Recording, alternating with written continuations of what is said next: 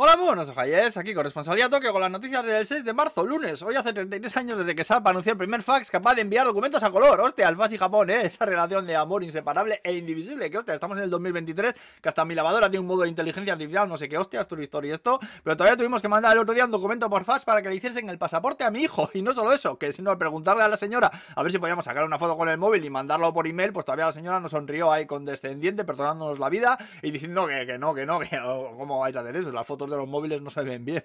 en fin, eh, Japón, eh, el país de la modernidad, sí, de mi pelota morena.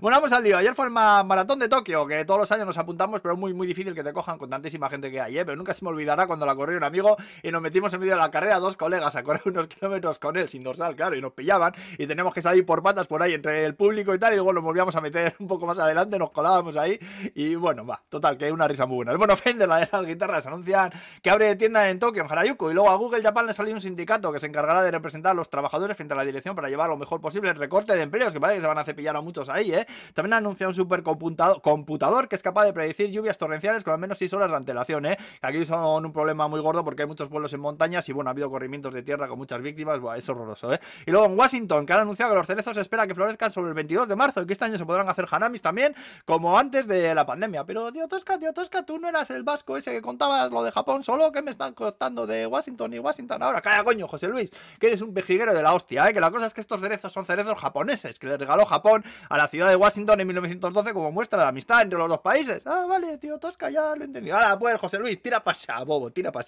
Y bueno, para acabar contar la historia del Yakuza que arrestaron cuando se fue a hacer una tarjeta de puntos en un supermercado por una movida legal absurdísima que existe en este país, ¿eh? El caso es que no es ilegal pertenecer a la Yakuza, no te puedes detener solo por ella, no sé que mates a alguien o algo, claro. Pero la mayoría de contratos de tarjetas de crédito y de puntos y tal, existe una cláusula en la que se pruebe el trámite para miembros de organizaciones antisociales. Es decir, que si aceptas las condiciones de uso, estás diciendo que no perteneces a la Yakuza, ¿eh? Pero la tarjeta se la dieron, que al estar el hombre registrado como Yakuza también ahí en la policía, pues ha incurrido en un fraude de ley y la han arrestado. Tócate los huevos. A la juicio por querer ganar ahí unos punticos con el tofu y el nato, ¿eh? Anda, que. En fin, bueno, pues que vaya bien la semana, Agur, pues.